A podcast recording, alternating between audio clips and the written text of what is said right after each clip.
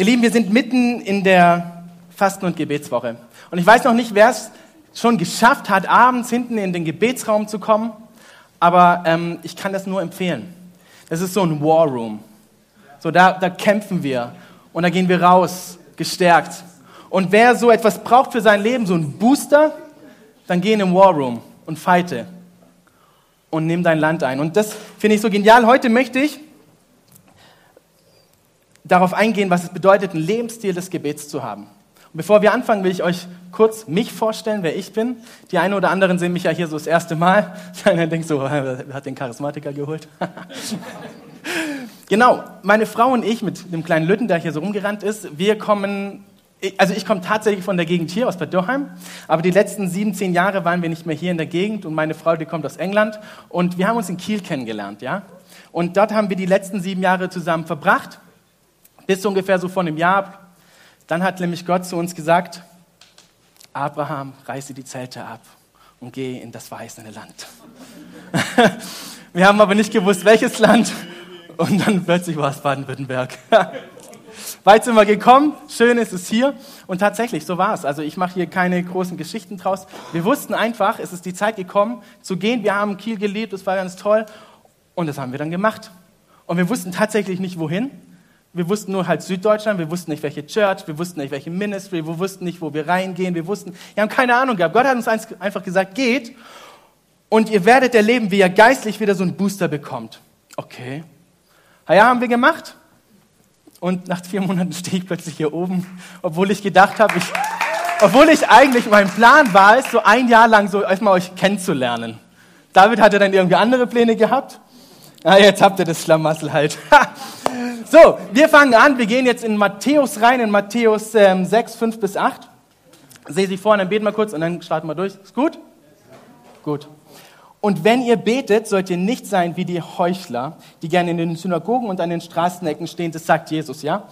Und beten, um sich vor den Leuten zu zeigen. Wahrlich, ich sage euch, sie haben ihren Lohn schon gehabt. Und jetzt Vers 6.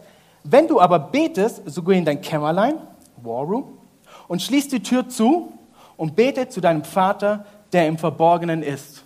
Bete zu deinem Vater, der im Verborgenen ist.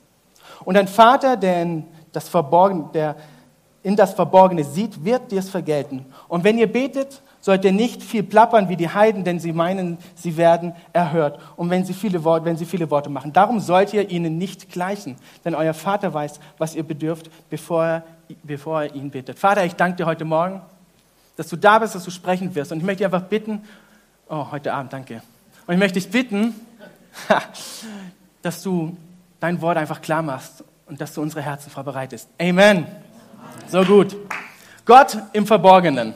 Ist eigentlich ganz lustig. Eigentlich ist es so ein, naja, eigentlich paradox, weil Gott, der allmächtig ist, omnipresent, almighty, der allgegenwärtig ist, Gott, der die Welt gemacht hat, der überall ist, der riesig ist, wohinter soll er sich verstecken?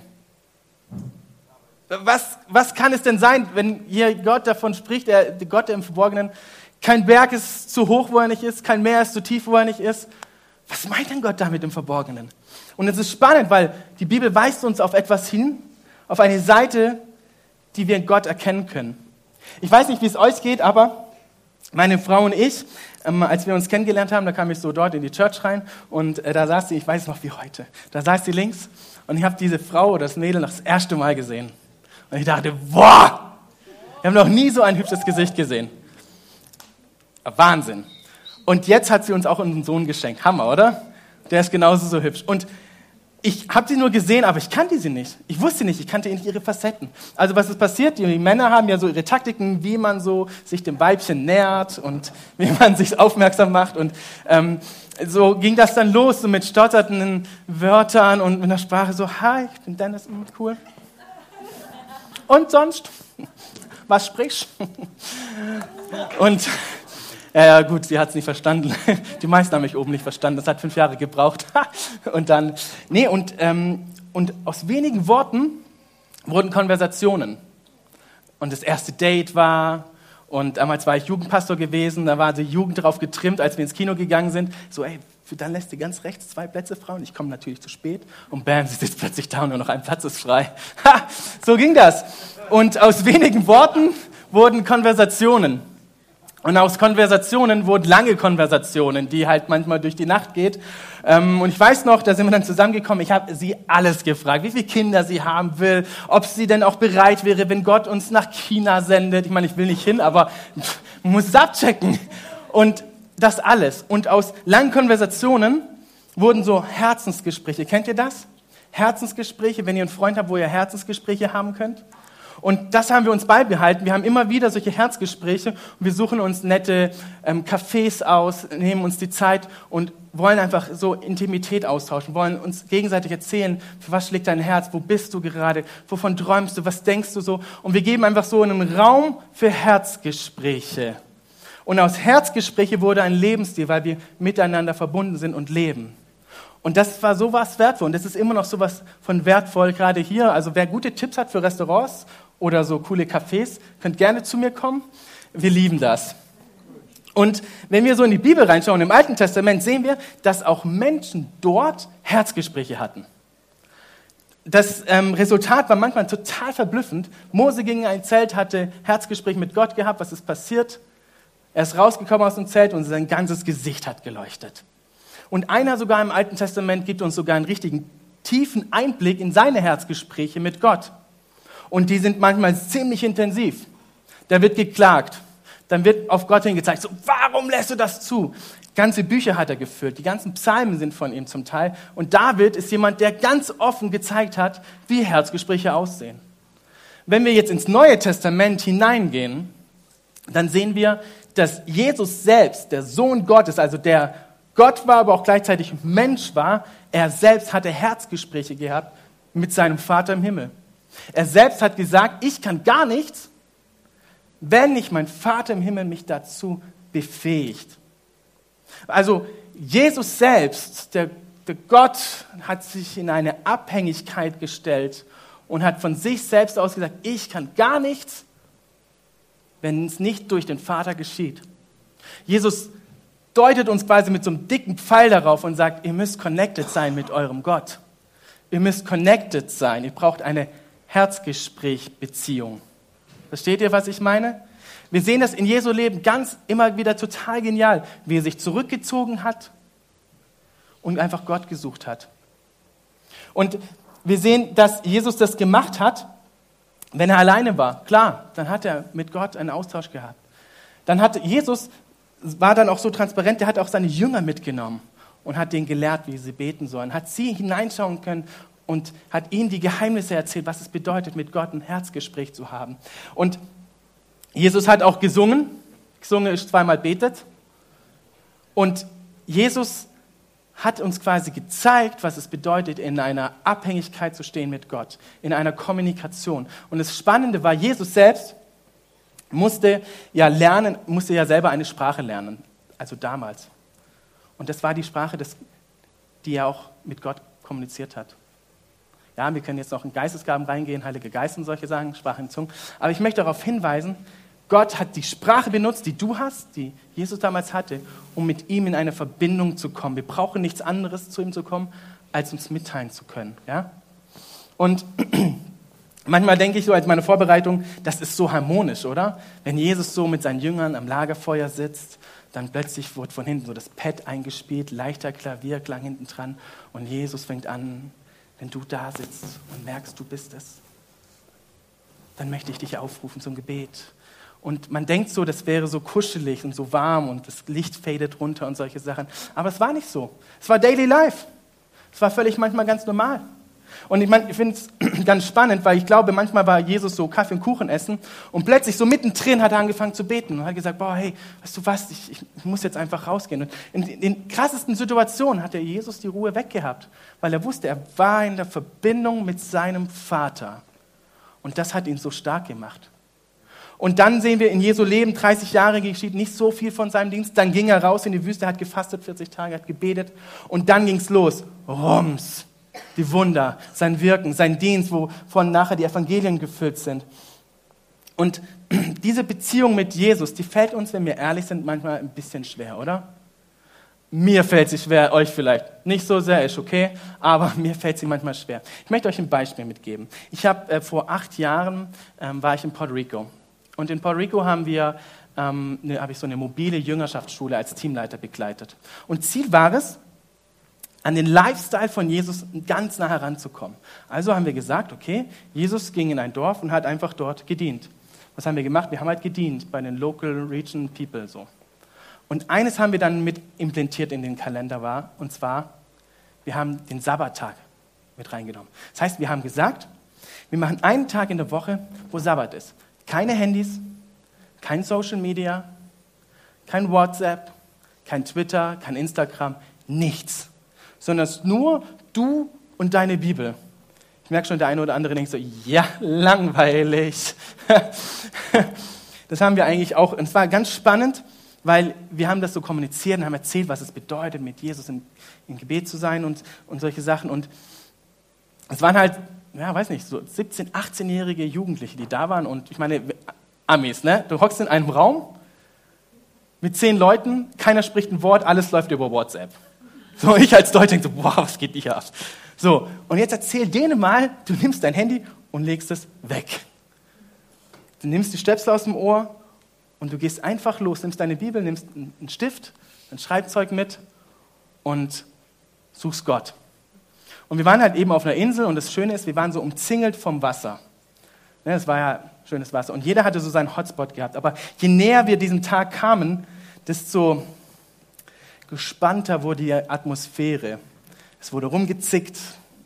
Dann waren so die Blicke, die dich angeschaut haben, die haben so Pfeile abgeschossen, weil sie gedacht haben, ey, das ist, das ist gar nicht so meine Komfortzone. Das ist so irgendwie, ja, irgendwie ist es ungemütlich jetzt plötzlich, wenn es so still wird. Und wenn man mal ehrlich ist, Stille ist halt schon was, was schon ungemütlich sein kann, oder? Ich meine, Stille bedeutet, dass du dich, also du hörst deinen Gedanken quasi zu. Und wenn man lang genug still war, dann merkt man eigentlich, also ich habe mal in Nepal, war ich auf dem Mount Everest Base Camp dort und bin da so ein bisschen rumgelaufen und bin dann so halt durch die Berge gelaufen. Kein Baum, kein Vogel, nichts, nur Steine. Und alles, was du gehört hast, waren deine eigenen Schritte. Und wenn du dann so zwei, drei Stunden so alleine gelaufen bist und nichts gehört hast, ey, du drehst durch. Das habe ich für mich gedacht. Weil plötzlich beschäftigt man sich mit sich selbst. Plötzlich merkt man eigentlich, Mensch, Dennis, eigentlich bist du ja gar nicht so cool. Eigentlich hast du ja schon viel Defizite und, und es ist auch spannend, mit was du dich dann plötzlich beschäftigst. Aber man kann sagen, es ist nicht so gemütlich, es ist nicht so angenehm, weil es ist jetzt nicht so attraktiv, mich als Mensch zu sehen mit all meinen Fehlern und all das, was ich auch erlebt habe. Und vieles kam einfach hoch. Und wenn man dann in so ein, als wir dann in Puerto Rico waren, so mitten im Programm, ist es wie so eine Handbremse, die angezogen wird. Und man begibt sich in diese Stille hinein. Also kam dieser Tag, jeder hatte so seinen Hotspot gehabt. Und zwar hatte ich meinen Hotspot gehabt, das war genial. Ich habe leider kein Foto, aber ich war quasi auf einem Felsen und unter mir sind quasi die Wellen reingebrochen. Nicht nur so ein Meter hohe oder 50 Zentimeter, die drei, vier Meter Wellen haben jedes Mal reinklatscht und dann ging die Gicht hoch und, und ich hatte quasi so einen Spot gehabt, da kam nichts an Wasser ran, sondern ich habe das einfach nur gesehen. Also was habe ich gemacht? Das erste Mal, habe den Platz gefunden, geguckt, bin ich allein? Ja, safe. Und habe quasi meine Bibel genommen, aufgeschlagen und denke jetzt geht's los. Ich war Teamleiter, also muss ich ja Vorbild sein und denke mir so, Gott wird gleich sprechen, Gabriel wird gleich auftauchen und im Himmel steht eine fette Schrift. Also habe ich die Bibel aufgeschlagen und denke so, ja, ich muss jetzt nicht machen und lese dann, Abraham hat den gezeugt und der hat den gezeugt und der spaltet sich von dem ab. Okay, ich blätter mal weiter, vielleicht kommt irgendetwas, was mir angezeigt ist. Äh, irgendwie war es trocken. Irgendwie was trocken. Irgendwie war es so ein, irgendwie kam ich nicht so ganz hinein. Irgendwie war das so stockend für mich gewesen. Und es hat gar nicht, die, die Bibel hat gar nicht richtig zu mir gesprochen. Alle reden davon, stille Zeit war so impulsiv und solche Sachen. Und beschäftige dich mit Gott in der Überraschung. Und dann war ich still, es passiert nichts. Und denke mir so, oh, ehrlich jetzt. Aber Gebet ist etwas, was wir lernen. Gebet ist eine Sprache mit ihren Komponenten, die wir verstehen müssen. Gebet ist etwas, wo wir hineingehen. Und Gebet bedeutet einzutreten, etwas durchzuringen, etwas, sich etwas festhalten und zu sagen, ich will das jetzt. Und es hat ein bisschen gedauert, aber dann hat angefangen, Gott zu sprechen. Gott hat angefangen, mir Menschen aufs Herz zu geben. Und das Spannende war, ich hatte dann eine Zeit gehabt, das war genial. Plötzlich waren zwei, drei Stunden vorbei. Ich hatte Impulse gehabt. Ich war wie erfrischt. Es war so eine richtige Heilige Geistdusche so. kam dann in die Hütte zurück und alle anderen kamen so rein und ich denke so, oh, jetzt gleich gehen wieder die Pfeile los. Völlig ausgetauscht. Die eine fängt an zu erzählen und sagt, weißt du, Gott hat mir so erzählt, ich soll für Kranke beten.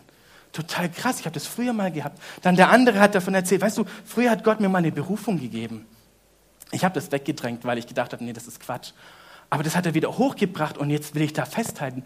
Die andere hat wieder erzählt, weißt du, Gott hat mich eigentlich in so ein Gespräch hineingeführt, was nicht so bequem war. Das ging um meinen Vater, den, da habe ich so ein paar Problemchen. Und Gott hat plötzlich angefangen, in den Herzen zu arbeiten, etwas aufzuwühlen, was total überraschend war. Und wir haben angefangen als Team, diese Tage zu lieben. Wir, wir standen wirklich da so, okay, jetzt noch sechs Tage bis zum Sabbat, fünf Tage bis zum Sabbat, endlich Sabbat. Und als wir dann unsere Zeit in Puerto Rico zu Ende war, haben wir das vermisst, diese Struktur. Und es ist ja auch wirklich ein Luxus zu sagen, ich nehme mir einen Alltag, einen Tag in einer Woche, wo ich einfach nur Gott habe. Aber es war eine Disziplin, in die wir hineingekommen sind, in die wir nicht sofort drin waren, weil wir das uns aneignen mussten. Und plötzlich haben wir verstanden, Stille muss gar nicht immer so fies sein. Stille kann etwas Wunderschönes sein. Stille kann gigantisch sein. Weil dann kann es nämlich passieren, dass wenn wir leise sind, dass der Heilige Geist da ist und er anfängt, in unser Herz zu flüstern. Und wir vernehmen es. Und wir denken uns, ja, natürlich muss er flüstern.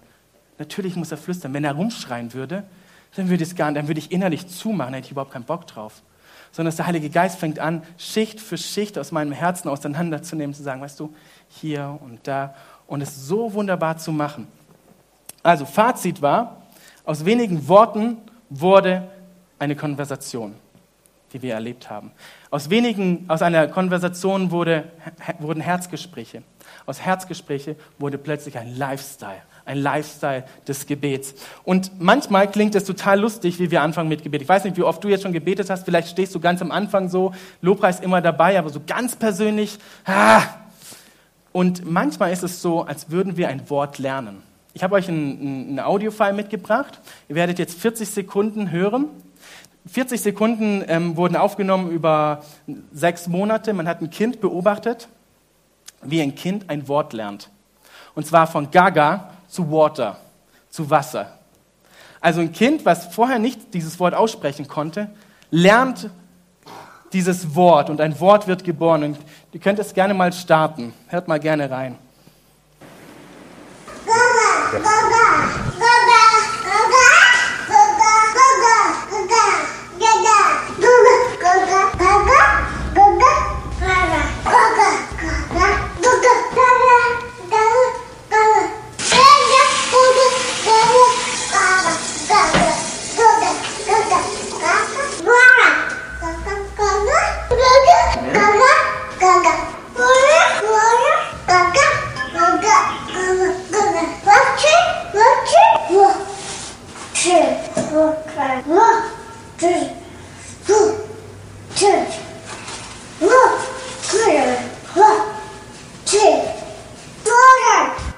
Da ist es, Water. Habt ihr es gehört?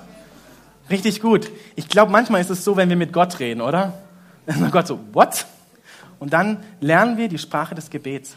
Und wir müssen gar nicht eine neue Sprache lernen, sondern bei Gott dürfen wir die Komponente einer Sprache lernen. Wir dürfen nämlich lernen, was es bedeutet, wenn er spricht. Wir dürfen sein Sprechen zuhören. Wir können sein Sprechen zuordnen. Wir erkennen seine Stimme. Wenn ein Kind eine Sprache lernt, dann ist es so, dieses Kind hat dieses Wort Water, das hat man dann statistisch festgehalten, am meisten in der Küche gehört. Und was halt dazu kam, waren die Personen, die ähm, das Wort vorgegeben haben. Und was man das nennt, ist so ein Hotspot, ein Social Hotspot. Und was wir in unserem Gebetsleben brauchen, ist ein Social Hotspot. Ein Platz, wo ich Gott begegne und ein Platz, wo ich Gottes Sprache lerne. Und es ist ganz interessant, gibt es einen Deutschlehrer hier? Heute Morgen habe ich mich nicht getraut hinzugucken, weil ich dachte, ich blamier mich gleich, aber Ah, noch besser, perfekt sind wir unter uns. Die Sprache ist ganz interessant. Es gibt die Phonologie, das ist die akustische Beschaffenheit von Sprachlauten. Dann gibt es die Morphologie, die Struktur der Wörter, eine linguistische Teildisziplin. Dann gibt es Syntax, das ist die Satzstruktur. Und dann gibt es die Semantik, die Bedeutung. Und wir können all das mitnehmen, diese Komponente, in unser Gebetsleben hineinnehmen, weil das ist genau das Gleiche. Wenn Gott spricht, seine Sprache kennenzulernen, sein, sein Reden wahrzunehmen und es zuzuordnen. Und Jesus hatte genau das Gleiche gehabt. Der hat sich immer wieder in diese Gegenwart gestellt zu Gott und hat gesagt, ich brauche diesen Austausch. Ich brauche dich, Vater im Himmel. Ich bin abhängig von dir. Und wenn wir anfangen, einen Austausch mit Gott zu haben, dann stolpern wir vielleicht am Anfang wie dieses Kind von Gaga zu Water. Aber dann fangen wir an, Wörter zu bilden, dann fangen wir an, Sätze zu sprechen. Und diese Sätze sind nicht irgendwelche Sätze, sondern die Sätze gehen zu einem Gott, der lebendig ist. Wir lesen plötzlich in der Bibel von einem Menschen, der dieses Ganze, was, was, was hier drin steht, lebendig macht, von einem lebendigen Jesus. Meine Beziehung fängt ganz neu an zu leben, weil ich plötzlich verstehe. Ich werde quasi hochgebeamt in ein anderes geistliches Level zu Gott. Und da gibt es so viel zu entdecken. Und ich habe euch heute Abend fünf Punkte mitgebracht. Fünf Punkte, die sich quasi in dein Herz ja, anfangen zu implementieren, die in deinem Herz anfangen, Wurzeln zu schlagen, die dein Herz verändern werden. Wenn du anfängst, ganz einfach in seine Gegenwart zu kommen, wenn du anfängst, dir einen Hotspot zu suchen, einen Hotspot Gottes. Das kann vielleicht in den nächsten zwei Wochen dieser Raum sein, wo du mit deinen Geschwistern zusammen anfängst zu beten und das einfach zu lernen. Das kann aber auch in deinem Alltag sein. Und es ist ganz wichtig, dass wir das in unseren Alltag mitnehmen. Und diese fünf Dinge, sind recht einfach. Und zwar, ich komme in eine tiefere Intimität mit Gott. Wisst ihr, das Problem mit Intimität ist, es ist zwar schön, Intimität hört sich so, so geborgen an, so nah. Und Intimität bedeutet, ich kann mit Gott so nah sein, dass kein Blatt Papier dazwischen kommt. Aber die Frage ist, willst du das überhaupt? Sind wir mal ehrlich? Will ich das überhaupt? Intimität bedeutet, ich stelle mich in eine Abhängigkeit mit Gott. Das sind so wie die Scheinwerfer, die jetzt auf mich scheinen. Intimität bedeutet, ich habe ganz dicken Kontakt mit Gott und Gott ist Licht. Und wenn Gott Licht ist und ich nicht Licht bin, dann sieht er alles, was dazwischen ist. Und das Problem ist, Gott weiß es so oder so, aber wir sind manchmal in unserem Herzen ein bisschen zu stolz, um zuzugeben, was eigentlich da drin alles ist. Wir sind manchmal ein bisschen zu stolz, um genau hinzusehen, weil wir uns manchmal ganz gerne mit anderen Sachen beschäftigen.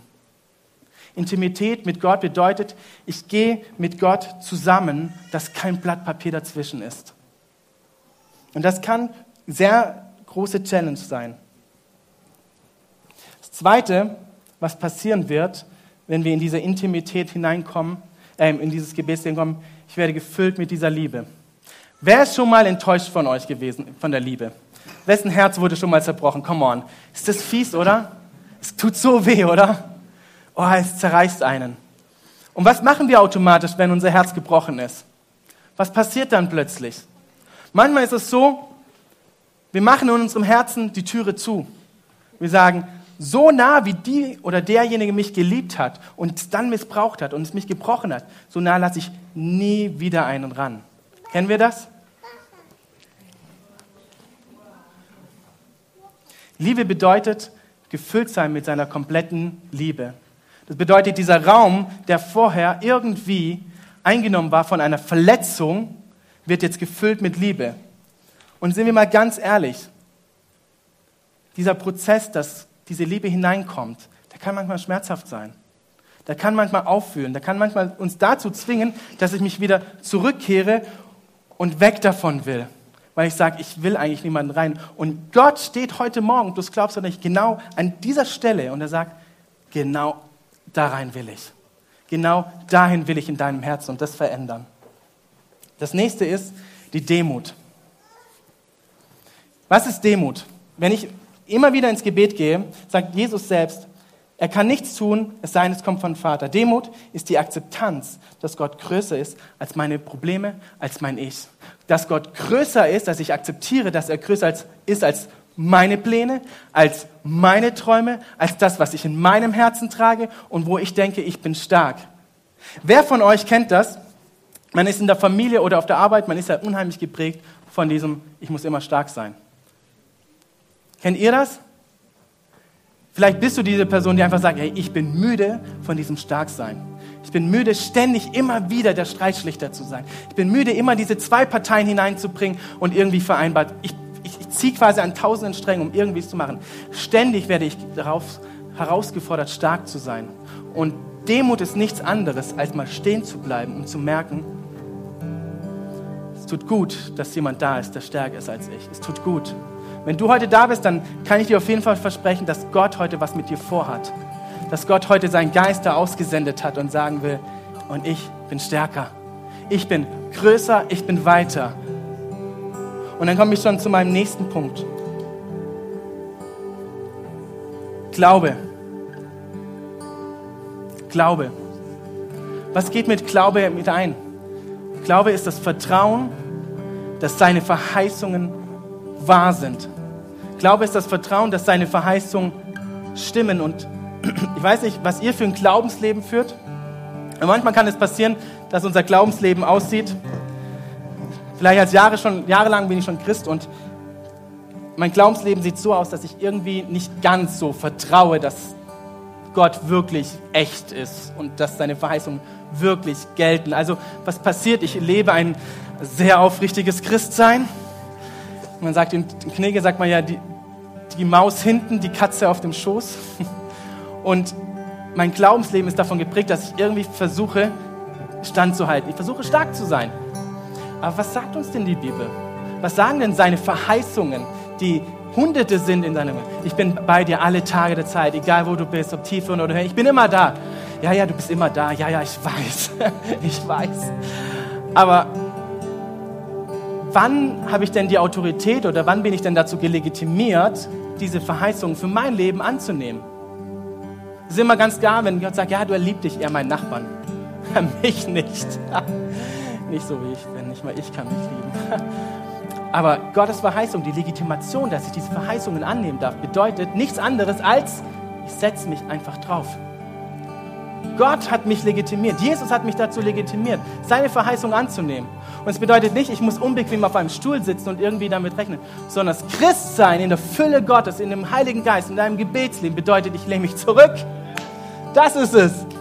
Und dann singen wir, this is how I fight my battles. so nehmen wir das Land ein. Ich darf seine Verheißungen annehmen, indem ich mich draufsetze. Ich muss kein großes Hokuspokus noch machen. Nichts. Da gibt's nichts. Ich darf die Verheißung annehmen. Jesus hat in den, in den letzten sechs Stunden, bevor er ans Kreuz ging, 600 Verheißungen erfüllt. 600 Stück. Und es gibt noch zählige, die noch offen sind in der Bibel, die über dein Leben ausgesprochen sind. Die Berufung, die über dein Leben ausgesprochen ist. Manchmal, ich persönlich habe auch das manchmal das Gefühl, dass Gott dir gibt dir eine Berufung in dein Leben, etwas zu wirken, ein Dienst oder eine Last. Aber du hast manchmal das Gefühl, der Stuhl, der hebt das nie im Leben. Ha, nie. Also was machen wir? Wir machen Kompromisse. Wir gehen nicht voll in. Und heute sind wir eigentlich nur zu einer Sache herausgefordert, uns zurückzulehnen und es zu machen. Verheißungen. Und dann setzt etwas obendrauf. Der Glauben. Wenn ich mit Gott lebe, wenn ich mit dem Heiligen Geist lebe, dann wird es euch passieren, dass ihr herausgefordert werdet. Und Herausforderung bedeutet, es ist wie, das ist wie, ähm, okay, ich, ich habe mir überlegt, ob ich das erzähle oder nicht, aber ich erzähle es jetzt, ich habe noch ein bisschen Zeit. Als ich auf der Bibelschule war, da war es so gewesen, wir haben so eine Treppe gehabt. Und die Treppe ging runter und endete quasi auf der, so, dann ging es noch zwei Meter gerade und dann war so eine Aufzugstür was wir gemacht haben, wir haben quasi die Tür vom Aufzug gedrückt, sodass die Aufzugstür aufgeht, sind die Treppe hochgerannt, haben uns auf den Schlitten gesetzt und sind runtergefahren, im Glauben, dass wir zügig unten ankommen. Hey, ihr sagt nichts, ja. Das haben wir gemacht. Glauben ist nichts anderes als, wenn ich in einem Einkaufsladen stehe oder vor einem Einkaufsladen stehe. Ich laufe auf eine geschlossene zu Tür zu, aber ich weiß, die wird sich öffnen. Nur das Problem mit Gott ist, sein Timing ist nicht mein Timing. Ich bin ja so gerne, ja, wenn ich so einen 10 Meter schon mal sehe, dann weiß ich, das passt. Aber manchmal passiert es so im letzten Augenblick. Manchmal passiert es so im letzten Augenblick und wir denken, ehrlich Gott, ehrlich Gott. Und dann will ich euch sehen, wie ihr in aller Ruhe so da sitzt. Ha, not. Dann gehen wir an. Ja, ich verrückt mal ein bisschen, ein bisschen so, ein bisschen so. Nee. Gottes Timing ist wie die Einkaufstür, die vor dir aufgeht automatisch. Das ist dein Glauben. Und jetzt setze ich noch eine Sache oben drauf. Wenn dein Gebetsleben anfängt zu übersprudeln, wenn du in dieser Intimität bist, wenn du drinne bist, dann passiert etwas ganz Besonderes. Und this is the way we fight our battles ist, ich fange nämlich an, Gottes Herrlichkeit wiederzuspiegeln. Und das finde ich einfach so genial. Ich kann sitzen, ich kann stehen, aber ich fange an, Gottes Licht wiederzugeben. Und wenn ihr jetzt hier oben stehen würdet, ich weiß, ich ärgere euch ein bisschen, aber was jetzt passiert ist, in einen dunklen Raum kommt Licht hinein. Da, wo einst Dunkelheit war, kommt Licht hinein. Mache ich was dafür? Ich hebe einfach mich nur fest. Gott fängt an, sein Reich zu bringen. Und das Interessante ist, jeder fühlt sich jetzt so ein bisschen ertappt, ich kann euch endlich sehen. Und es ist so ein bisschen ungemütlich. Ha ja, es ist schon gut so. Es ist schon gut so. Gott fordert uns heraus, in diese Intimität hineinzugehen. Und genau das ist unser Auftrag als Church. Wir fangen an, sein Licht wiederzugeben.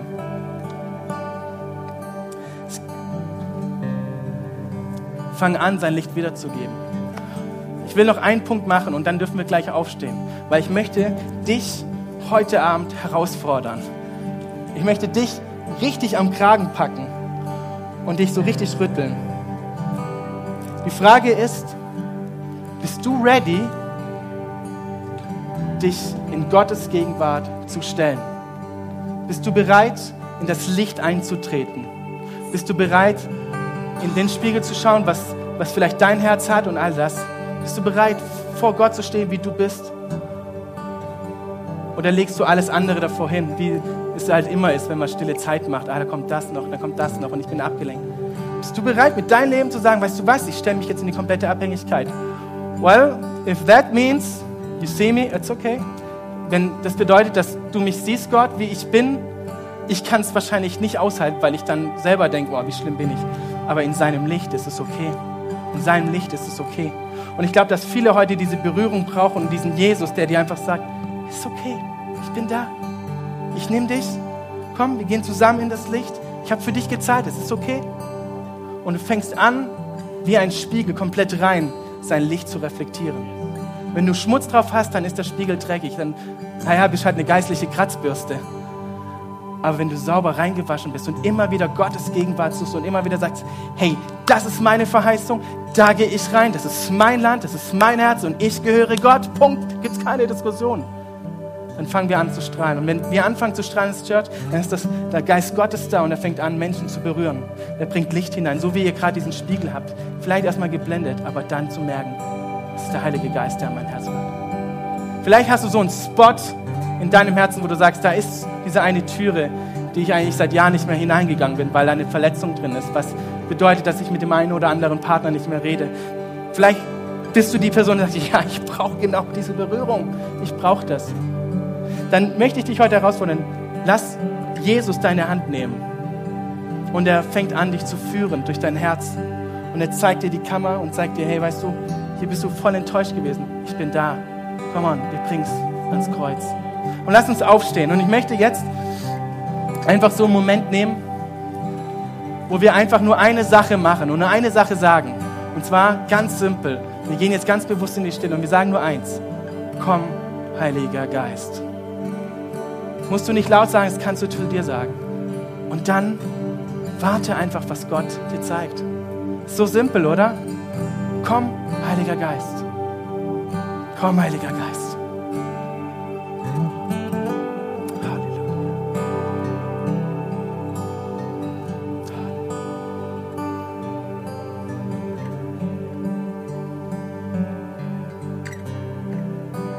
Und ich spüre einfach, dass der Heilige Geist anfängt zu arbeiten und ich merke, dass bei einer Person, dass ja, ja, Jesus hat dich wirklich so an der Hand genommen und steht vor dir und schaut ein Bild an und sagt, hey, was ist eigentlich da passiert? Und du denkst ja eigentlich, hey, das Bild zeigt eigentlich eine Situation, wo einfach ein Zerbruch stattgefunden hat in meinem Herzen. Irgendetwas ist in mir da gestorben, irgendwie ist da was passiert, eine Enttäuschung. Und eigentlich will ich da gar nicht mehr hinschauen. Ich habe gelernt, irgendwie Ausreden zu finden, mich damit nicht zu beschäftigen. Dann will ich dir einfach Mut zu sprechen, einfach gewagt zu sein. Heiliger Geist, fang du an, neu dieses Bild zu malen. Ich glaube, dass Gott jetzt durch die Reihen geht und Vergebung schenkt und auch die Kraft gibt zur Vergebung.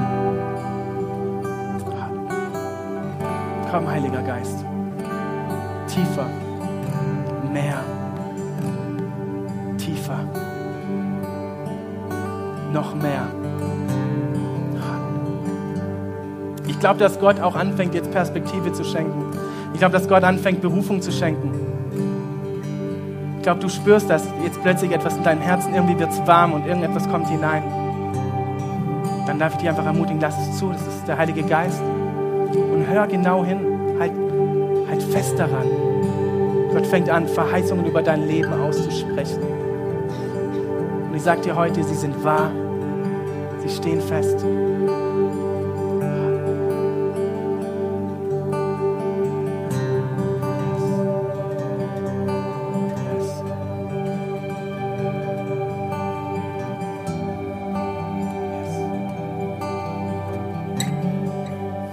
Ich glaube, dass Gott einfach anfängt, überall Lichter anzumachen.